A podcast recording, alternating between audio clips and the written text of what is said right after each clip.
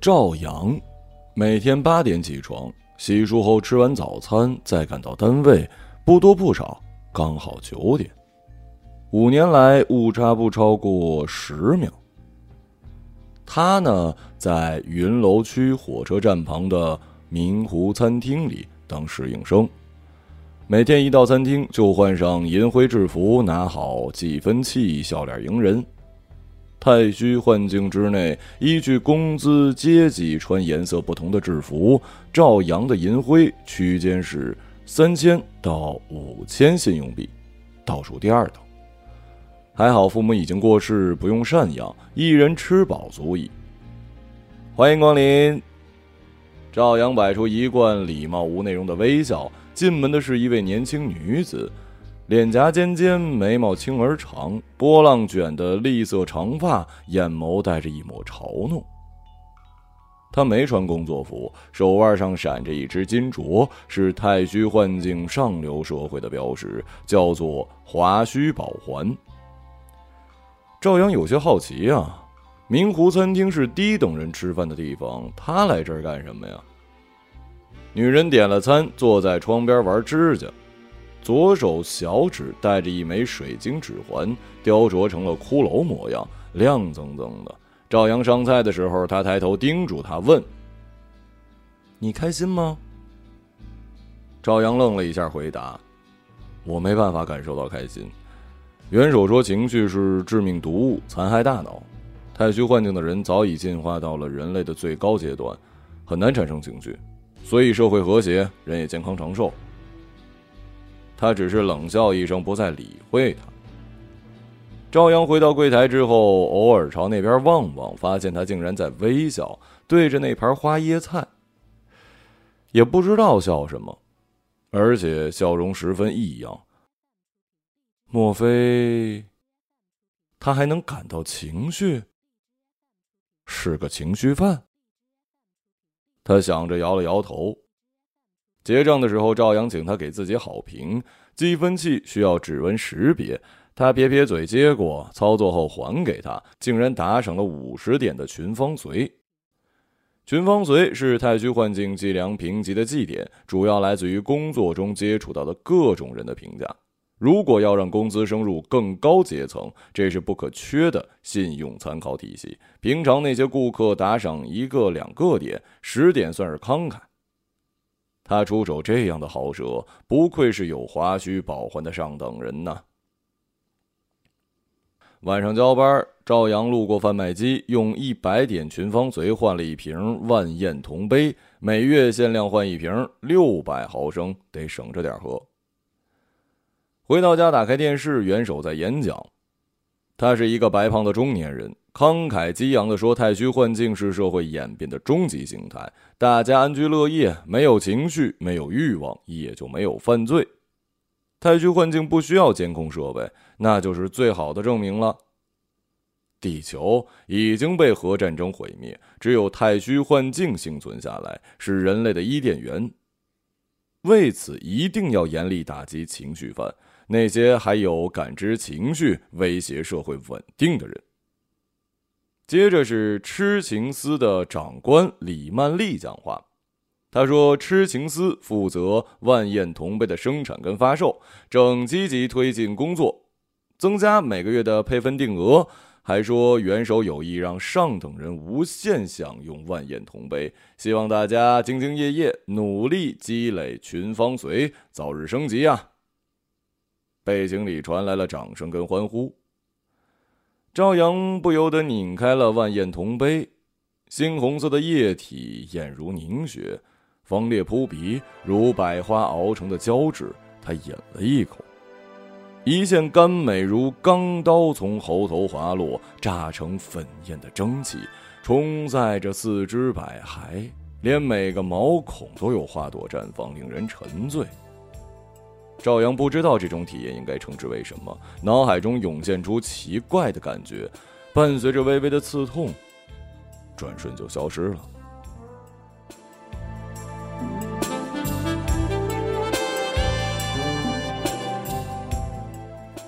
赵阳没想到这么快就会再见到他，他下午休假路过思源广场时，听见人群溅起一阵喧嚣，这在太虚幻境可不常见呢。引睛望去，看到一个身穿海蓝制服的男人把着枪朝黑压的人群射击，他的五官扭曲，嘴里不停的大吼大叫。情绪犯。赵阳心里咯噔一下。就在此时，他急急的避过他，朝持枪的男人冲了过去。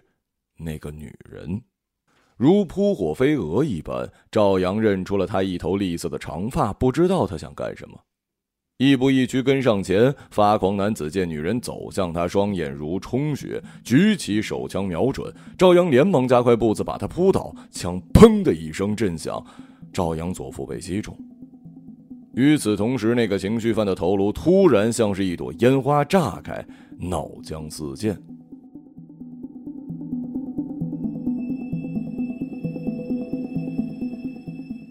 女人挣脱他，见了鬼一般的诧异的问：“你干嘛救我？你感到愤怒吗？同情吗？”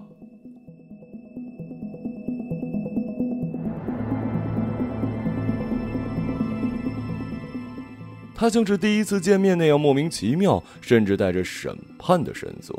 赵阳脸色惨白，捂着肚子说不出话，感到疼痛像是一串带刺的冷电在体内不断来回的剐蹭，缠卷着他坠入无边的黑暗。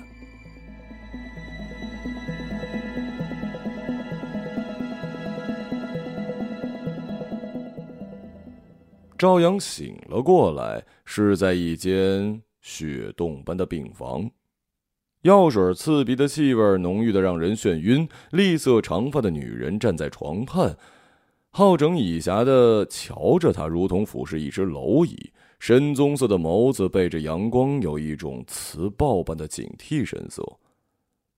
你还没说为什么要救我呀？因为你是我的客人，还给过我五十点的群芳嘴。就这样吗？不是因为你能感受到情绪。赵阳点了点头，女人愣了一会儿，笑了。我叫薛振玉，你呢？赵阳，谢谢你救了我。他神情落寞，似乎并不希望自己得救。赵阳观察他，你是情绪犯吗？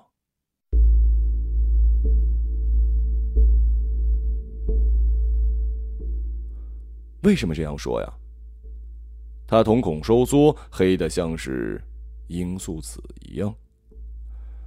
赵阳想了想，一般不正面回答而反问，就是变相承认了。他在心里计较，知道了这个秘密，女人会怎么样呢？啊，就随便问问。我看你那时候冲过去不管不顾，还以为你……话音未落，薛振玉的衬衫袖子里捅出一支针管，狠狠的扎进了他的胳膊。真蠢！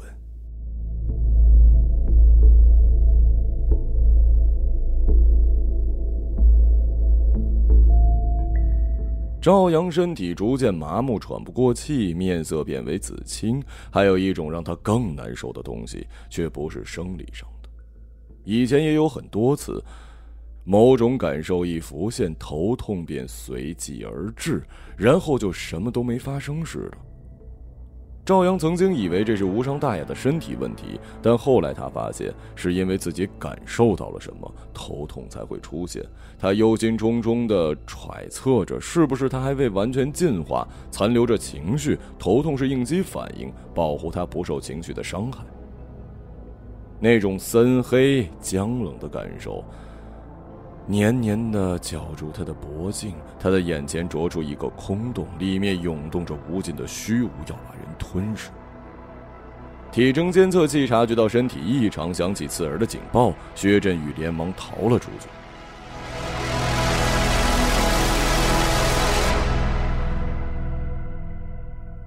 赵阳没死成，警报拉响之后，医生很快赶来救治，说是蓖麻毒素，幸亏发现的早。他醒转之后，医生问他谁下的毒，长什么样？他说没看清。太虚幻境内没有监控，因为大家都被认定不可能犯罪。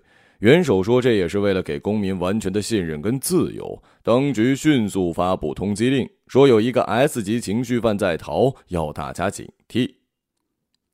赵阳跟老板请了一周的病假，等他能走动，就去了紫薇区的酒吧“天人五衰”。那天不到七点，招牌的骷髅头就开始闪烁霓虹光影。赵阳点了杯啤酒，观察周围的人，他们都空洞的微笑着。这些人会不会经常感受到什么，然后被头痛遏制呢？不知怎么的，他想起了薛振玉那张情绪肆意的脸，跟太虚幻境里所有人都不同，有种别样的色彩。他是怎么了？揣想一个谋杀自己的情绪犯。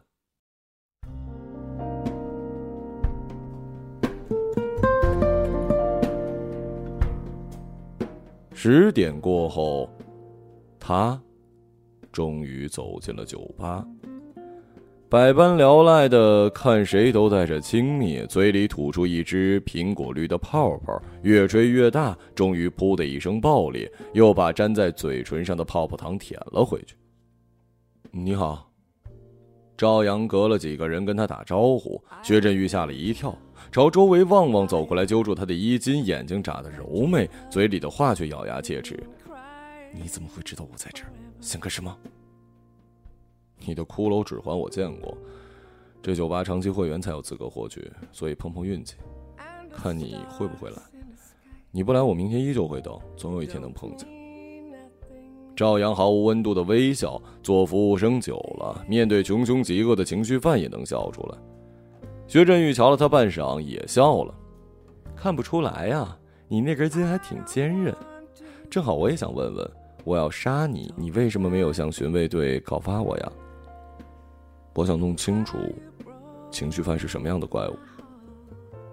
你错了，其实人没有情绪才是怪物。他的吹息拂过，带着苹果清甜的香味儿，让赵阳脑中泛起了一阵涟漪。但随即，那细微的刺痛又来了。不过瞬间，他又什么都感受不到了。你在说什么？哼！说了你也不会懂，还说什么呀？我被你扎了针，昏过去之前感受到某种东西像蛇一样，我本能的想要躲开它，那也是情绪吗？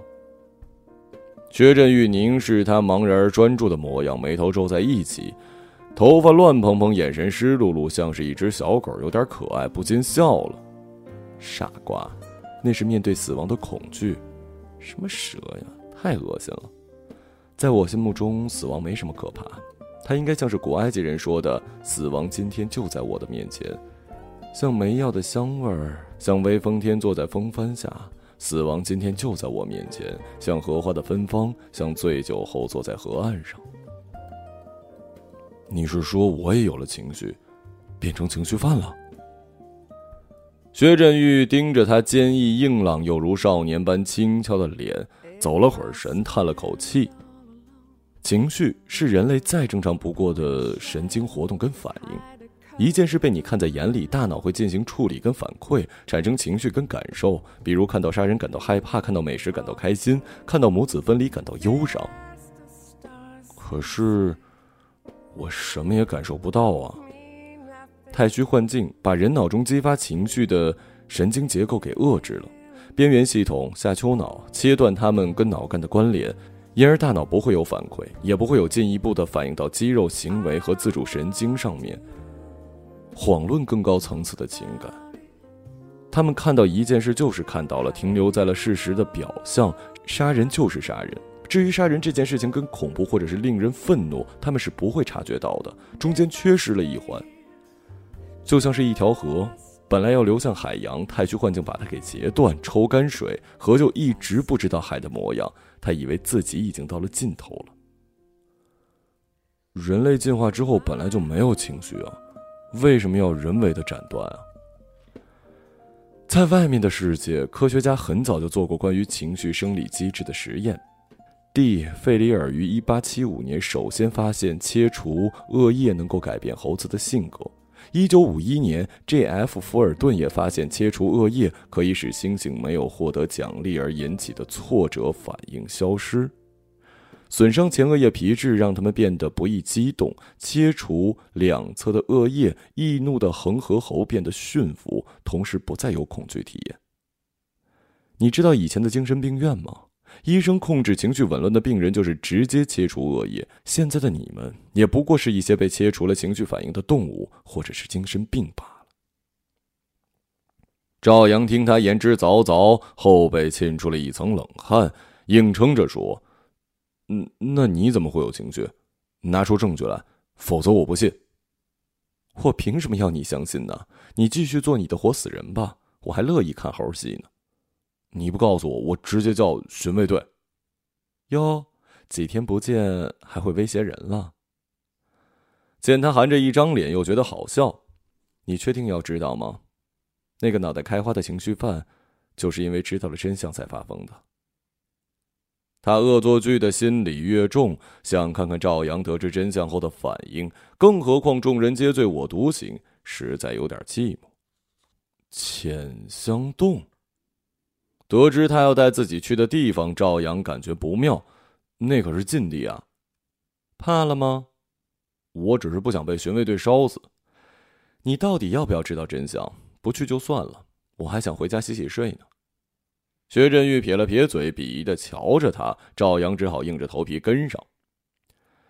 浅香洞在广寒区东部，是太虚幻境的军事基地。薛振玉边走边告诉赵阳，太虚幻境这个项目耗资巨大，外面的世界对他争议很多。有人说这违反伦理，但也有很多人支持，觉得可以掌控情绪，对人类的发展非常重要。世界动荡，政权不稳，我们国家已经连续镇压了好几场大规模叛乱，劳民伤财，所以才这么着急的研究情绪切除，人人做个顺民，那就高枕无忧了。赵阳注意到他提过几次外面的世界，元首不是说世界在核战争里毁灭了，只剩太虚幻境这一片净土吗？当然是骗你的。外面世界那些人不会被监控、被阻拦，不会像猪一样被圈养。每个人都是完整的、活生生的、自由的。他们有数不清的书籍、电影、音乐，可以认识真正的自己跟真正的历史。而太虚幻境元首只会告诉你们，这是最后的伊甸园，为万宴同悲，工作到死吧。赵阳面色惨白，依然不信。浅香洞其实不算洞，是一片网状散点的地下工程建筑及附属设备，包括了地道网、通讯枢纽、飞机库等等，每一处都有巡卫队重兵把守。赵阳问怎么进去，薛振玉叫他跟着就行。他走到了守卫面前，亮出腕上的华胥宝环，激光束组成了全息投影式太虚幻境的平面图，守卫也用激光束照在了全息图上。物体光波吻合，芯片身份识别完成。守卫冲他们点了点头，让开。哇，华虚宝环竟然能通过军事防御，即使上流社会的人也不可能啊！薛振玉让他晋升，两人乘电梯下到地底十层，走入一间玻璃温室。墙壁上的凹格放了无数透明容器，装满了粉红色的营养液，液体中悬浮着婴儿，都是。有些是胚胎模样，有些已经足月，脐带与容器底部的营养巢连接着。赵阳听见了一声黏腻的声响，仿佛是熟烂果实坠地。却是一台玻璃容器底部开了口，将婴儿吐出来，滑到下方的水槽。婴儿扯开嗓子哭泣，两根机械臂伸出来绞断脐带，替他擦身子，然后对准太阳穴，叮的一声。电光闪过，他多了两点血红的印记。机械臂将他抱起，送入了一个窗口，如此反复，流水线作业。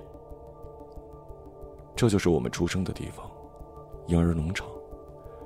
如果有必要，太虚幻境还能成为外面世界的器官库。反正我们是秘密实验的产物，毫无人权。那，那我们的父母？你看到？那孩子的太阳穴了吧？就是他们搞的最厉害的把戏，将神经反应型纳米机器人植入脑中，抑制情绪反应，检测到你不受控制时还能自爆。边缘系统里的海马体负责长时间的记忆和储存、转换和定向。纳米机器人用精密的算法操纵神经元细胞跟突触，对它进行改写。你在太虚幻境内的父母，他们只是以为自己生育了你，就像刚刚那个孩子直接送出去，也是由一对被改变了记忆的夫妻来抚养。他把手贴在了那些玻璃容器，看着那些无知无识的婴儿一出生就被困在了这个地狱。纳米机器人还有一个很好听的名字，叫做心锁，把所有情绪锁住，清心寡欲，永绝后患。这才是太虚幻境的清净之道。赵阳喉咙像是哽了一块尖利的石头。不可能，不可能的！眼前的一切动摇了他的世界观基础。如果连自己的出生都是假的，那整个太虚幻境是多么虚幻！一直信赖的世界骤然粉碎在眼前，脑中有一把电钻滋滋的往深处挖掘，他无法承受，突然朝浅香洞外跑去。薛振玉追上前，抓住他的衣领，扇了他一巴掌：“你疯了吗？”赵阳稍稍冷静，薛振玉左右看看，没有见到巡卫队，才松了一口气，令他走出了浅香洞。你打算怎么办呀？他们远离了广寒区，学振玉才问。本来是想恶作剧看看他的反应，现在又觉得残忍。或许做一个没有情绪的人，对他才是幸福。他生出一丝怜悯跟不忍，自己做错了吗？赵阳眼睛里全是幻灭的灰烬，面孔黑洞洞的，什么也没说，转身离开，消失在了无边的黑夜中。赵阳独自前行，感觉自己成了游魂，在生与死的夹缝间徘徊。薛振玉说：“世界没有被核战争毁灭，他们不是人类的幸存者。太虚幻境是巨大的情绪切除实验室，他们也只是婴儿农场流水线上生产出来的。或许，这一切都是他的诡计，诱骗他成为情绪犯。”他说：“他们的脑袋里被植入了心锁，那情绪犯的心锁呢？”赵阳的头又疼了起来，瞥到桌上剩下的半瓶万艳铜杯，无比渴望与欣慰，脑海中闪过了一丝冰冷的念头，在心底暗暗下了决心。再见到薛振玉是一个阴沉沉的傍晚，细而亮的冷雨像是蛛丝被凉风吹拂，重重的散开，沁入了衣褶。他走进了明湖餐厅，坐在第一次见面的地方。待会儿一起出去吧。他说：“赵阳没怎么思索就答应。”太虚幻境的夜晚清新莹亮，像一块玉石，澄润的内里飘荡着淡红色的烟雾。他们不紧不慢的并排同行。你还有什么想问的吗？心锁怎么能解除？是拾荒者帮我解除的，它是一个组织，专门抵制太虚幻境这样的实验。情绪切割在世界各地陆续开展，他们想用克隆人做实验，但是太违反伦理，被全球拾荒者联盟视为阻止。而且克隆人更耗费资金，才退而求其次用了婴儿农场这种东西。外面多的是人捐出精子跟卵子，只要给钱，他们也不在乎拿去干什么。我真正的父母。在太虚幻境外面吗？也许吧。太虚幻境里的男女是没有办法繁衍的，做爱容易让心锁失去稳定性，所以连性幻想都被扼杀，只有身体反应。就像你，只要想到这些，马上头痛，对吗？不过我们都是实验品，如果心锁推广到外面，一定不会像我们这样都被剥夺。他们会宣传说，心锁是控制情绪、保障长寿、维持社会和谐的新型疗法，就像按摩机，大家就一窝蜂的用上了。万艳铜杯是什么呀？万艳铜杯就是爱情的替代品，爱情大概是人能够感受到情绪中最美好、让人上瘾的。你们什么情绪都没有。也就没有什么欲望跟目标，无法推动太虚幻境的生产。于是他们把原本属于你们的东西剥夺了，再当成赏赐，你们还感激涕零、鞠躬尽瘁，太好笑了。万艳铜杯，就是爱情的感觉。我很喜欢外面世界的一首诗，让人想到爱情，特别是在这个可怕的地方。你也听听吧。当水洼里破碎的夜晚，摇着一片新叶，像摇着自己的孩子睡去。当灯光串起雨滴，坠饰在你的肩头，闪着光，又滚落在地。你说不，口气如此坚决，可微笑却泄露了内心的秘密。低低的乌云用潮湿的手掌揉着你的头发，揉进花的芳香和我滚烫的呼吸。路灯拉长的身影，连接着每个路口，连接着每个梦，用网捕捉着我们的欢乐之谜。以往的辛酸凝成泪水，沾湿你的手绢，被遗忘在一个黑漆漆的门洞里。即使明天早上枪口和血淋淋的太阳。让我交出青春、自由和笔，我也绝不会交出这个夜晚，我绝不会交出你。让墙壁堵住我的嘴唇吧，让铁条分割我的天空吧。只要心在跳动，就有血的潮汐，而你的微笑将印在红色的月亮上，每夜升起在我的小窗前，唤醒记忆。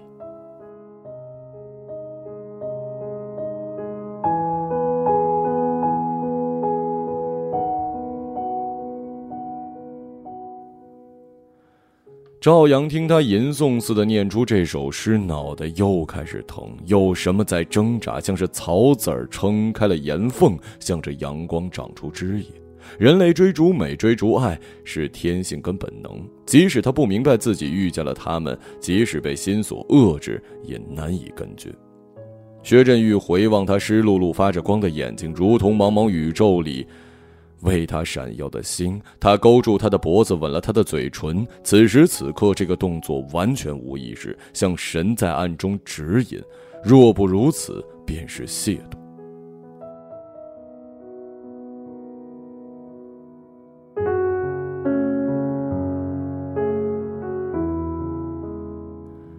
赵阳没有拒绝，然而疼痛迫使他瞎着腰蹲在地上。太痛苦，太痛苦了！薛振玉握住他的手，他猛地抬头，双眼血红，挣扎着将他推开。你，你快走，你快走啊！薛振玉不知所措，呆呆的立在了原地。不远处传来一阵呵护：“巡卫队，别动，别动！”黑衣的武装军队朝这边赶来。薛振玉盯着赵阳，感觉心脏像是一尊脆弱的瓷器被灌在地上。他万念俱灰的问。你举报了我。赵阳倚靠墙壁，整个身体蜷缩。我，我不信你说的，我也害怕。我不知道，我错了。他爆发出一阵哭泣，因为从来没有被情绪催得落泪。他五官扭曲至极，既可笑又可怜。薛振玉无法责怪他。只是觉得这一切太可笑，自己可笑，赵阳可笑，整个太虚幻境都可笑。赵阳啊，赵阳，我扎你一针蓖麻毒素，你还我一次巡卫队举报，哼，两不相欠了，啊！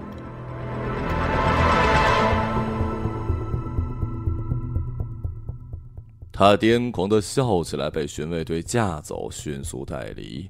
赵阳也被牵制，医生给他做了检测，对巡卫队说没他大碍，心锁仍在运作，但要把他弄进医院，改变记忆之后才能放人。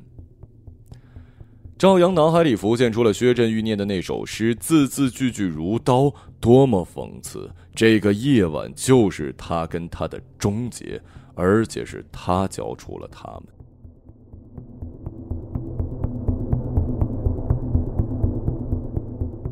薛振玉明天早上会被处以极刑，烧死在寺院广场。用如此原始残暴的方式，也是为了警告那些暗藏在太虚幻境的情绪犯，让他们看看他的惨状。赵阳在医院的电视看到这则新闻，努力让自己什么都不想。今晚一过，他就会忘记薛振玉，忘记心锁，忘记外面的世界，继续在明湖餐厅上班。十年如一日，做他清心寡欲的太虚幻境人。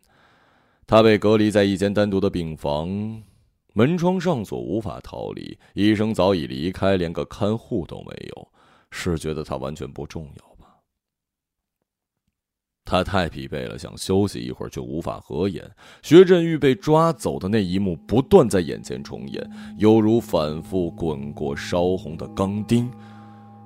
不知过了多久。他听到开锁的声音，恐惧的坐起身。一个三十几岁的女人站在门口，做了一个噤声的动作，走近他，审视他，低声说：“我是拾荒者，准备营救薛振玉，你愿意跟我一起吗？”赵阳沉默许久，点了点头，又摇了摇头：“你不愿意。”赵阳躲避他的目光，喃喃地说：“我害怕，我承受不了。”或许忘了这一切，安安静静的生活，对所有人都好啊。哼，行尸走肉还好，你可别忘了，是你害了薛振宇，于情于理你都该救他。你居然只想着利用心锁逃避，你还算个男人吗？更何况你也看见了，我连这里都能轻轻松松混进来，救走他也不是没可能。到时候你跟我们一起逃出太虚幻境，不好吗？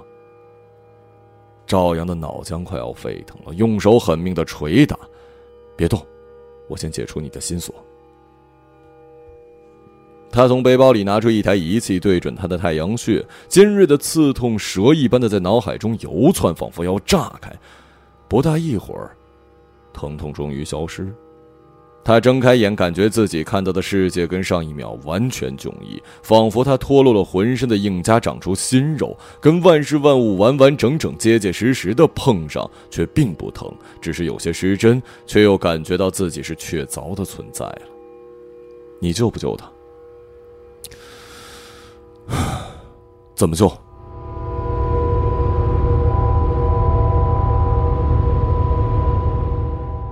他想到薛振玉。痛苦、悔恨跟爱意，失去心锁的控制，浓烈的几乎让他窒息。先跟我逃出去再说吧。拾荒者领着他从医院的一处紧急通道离开，到了无人之地，塞给他一把枪。听着，今晚你不能回家，他们肯定要抓你，就躲在外面吧。明天到了处刑时，你去救他，即使不能马上救下，也要延缓火刑。我得赶紧回去，组织拾荒者破坏太虚幻境的防御，到时候把你们接走。别怕，这里还有很多情绪犯内应。会帮助你的。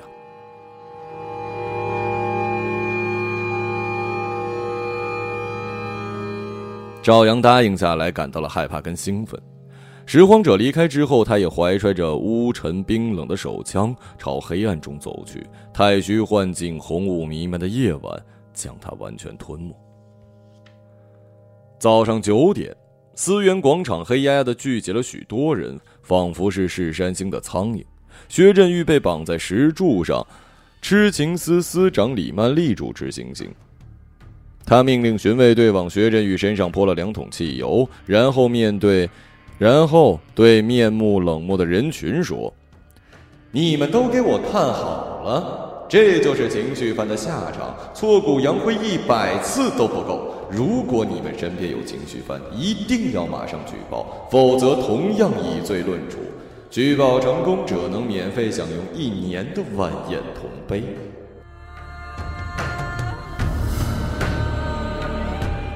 麻木的人群听到这儿才有了骚动。李曼丽点头示意，接过巡卫队递来的火把，就要往薛振宇身上点。陡然间，一声枪响震碎了死寂灰暗的气氛，人群有些慌乱，连忙趴在地上。赵阳心里冷笑：他们还是不想死呀。这群行尸走肉，就算是一点生之乐趣都感受不到，也还是不想死。是情绪犯，快把他击毙了！李曼丽冲巡卫队喝，赵阳朝他开了一枪，以前从未使用，准头不行，打偏了。李曼丽见他动真格，连忙躲到巡卫队的人墙之后。薛振宇迷迷糊糊睁开眼，见赵阳分开。银金色的晨曦之海走到他的面前，解开他的束缚。他被折磨得面无人色，软软的靠在他的肩头。你为什么要救我？哼，离开以后再告诉你。巡卫队的人手持警棍朝他们围拢，背后传来李曼丽得意洋洋的吼叫：“谁抓住他们，就免费享用一年的万宴铜杯！”那些袖手旁观的太虚幻境人也骚动的爬起身，像是被玄思操控的傀儡，面容是如出一辙的冷漠麻木，无动于衷。赵阳看着越来越近的巡卫队，还有行尸走肉的人，感到一阵深深的无能为力的恐惧。但在薛振玉面前，他不能退缩。他望了望天，拾荒者说会派武装直升机来接他们，可是为什么还没有踪影？那些藏起来的情绪犯吗？那些藏起来的情绪犯呢？他们不是会帮自己吗？惨灰色的天空低矮的压下来，只有孤独的太阳滚转着，听得见燃烧的声音。这个荒芜、暗淡、死灭的世界。赵阳转头看向薛振玉，他想要告诉他，他感到愤怒，感到绝望，还感到了爱。他要告诉他，他们一定要逃离太虚幻境，做真真正正的人。他要告诉他，一切。可笑的是，他又有什么一切呢？他的出身是假的，父母是假的，连生活的太虚世界都是假的。他们只有彼此那一点真。薛振玉苍白纤弱，像是瞬间会蒸发。他凝视赵阳，温柔宁静的笑了。朝阳，恐怕我们永远不能离开了。可我好想看看外面的世界呀。我们至少还有彼此，不是吗？薛振玉点点头，眼眸里放出动人的光华。即使明天早上。枪口和血淋淋的太阳，让我交出青春、自由和笔，我也绝不会交出这个夜晚。我绝不会交出你。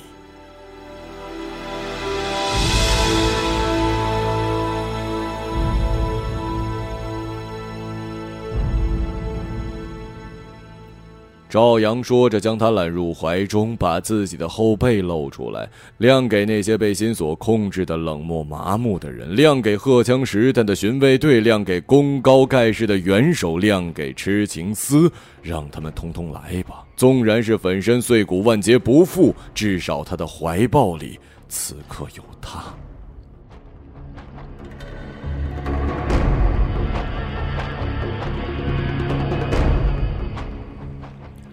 薛振玉跟赵阳抱在一起，再也无法动弹，仿佛成了雕塑。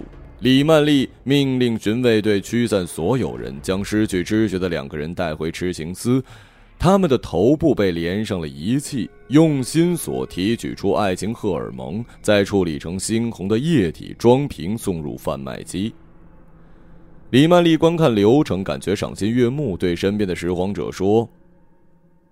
这次你太马虎了吧？还没产生爱情就白白炸死了人，老手必须减一成啊！拾荒者嚷嚷着，满脸的不情愿，但是也没有办法反驳。李曼丽看着僵硬如石的薛赵二人，啧啧两声。他们还真以为拾荒者神通广大，能轻松的进入太虚幻境，真以为华胥宝环连潜香洞也能打开，太天真了。要不是痴情思暗中打开了绿色通道，哼，这一切只是痴情司的仙侣任务。拾荒者是冒牌货，他先解开薛振玉的心锁，告诉他真相，埋下种子，让他去荼毒新的人，就像夏娃被蛇引诱吃下了禁果，再去引诱亚当。仙侣任务并非每次都顺利。薛振玉原定的配对人被心锁给炸死，痴情思才就近选择跟他有接触的赵阳。他们接受背叛、死亡真相的考验，产生爱情。最后那一刻，脑中产生的爱情荷尔蒙是最丰富、最纯粹的。然后，痴情思提取了多巴胺、内太妃、脑下垂体后叶荷尔蒙，制成了万艳铜杯，直到他们消耗殆尽。他们产生了真正的爱情吗？在这座荒芜的极权城市，一直被压抑的情绪忽然得到了解禁，喷薄而出，无处安放。他们像是黑暗中发光的人，本能趋近。亚当与夏娃相爱是唯一的选择，说起来悲哀。但这样的感情往往令人动容。他们对抗的是整个世界，比太虚幻境外面那些男女浓烈纯粹的多，自然也美味的多。李曼丽叹了口气，眼睛扫到了薛振玉腕上的华胥宝环，对拾荒者说：“把它收好，该物色下一对仙侣了，务必要保证没有伤亡。知道他们脑袋里的心锁值多少钱吗？你工作五十年都赔不起。”他语气不慎的说完，才发觉自己最近越来越易怒，肝火旺，长色斑，还胃溃疡。老公几个月不回家，肯定在外面养着狐狸精。孩子也叛逆的让他头疼，或许是时候在脑中加个心锁，控制自己的情绪了。如此想着，他走出了痴情寺的大门。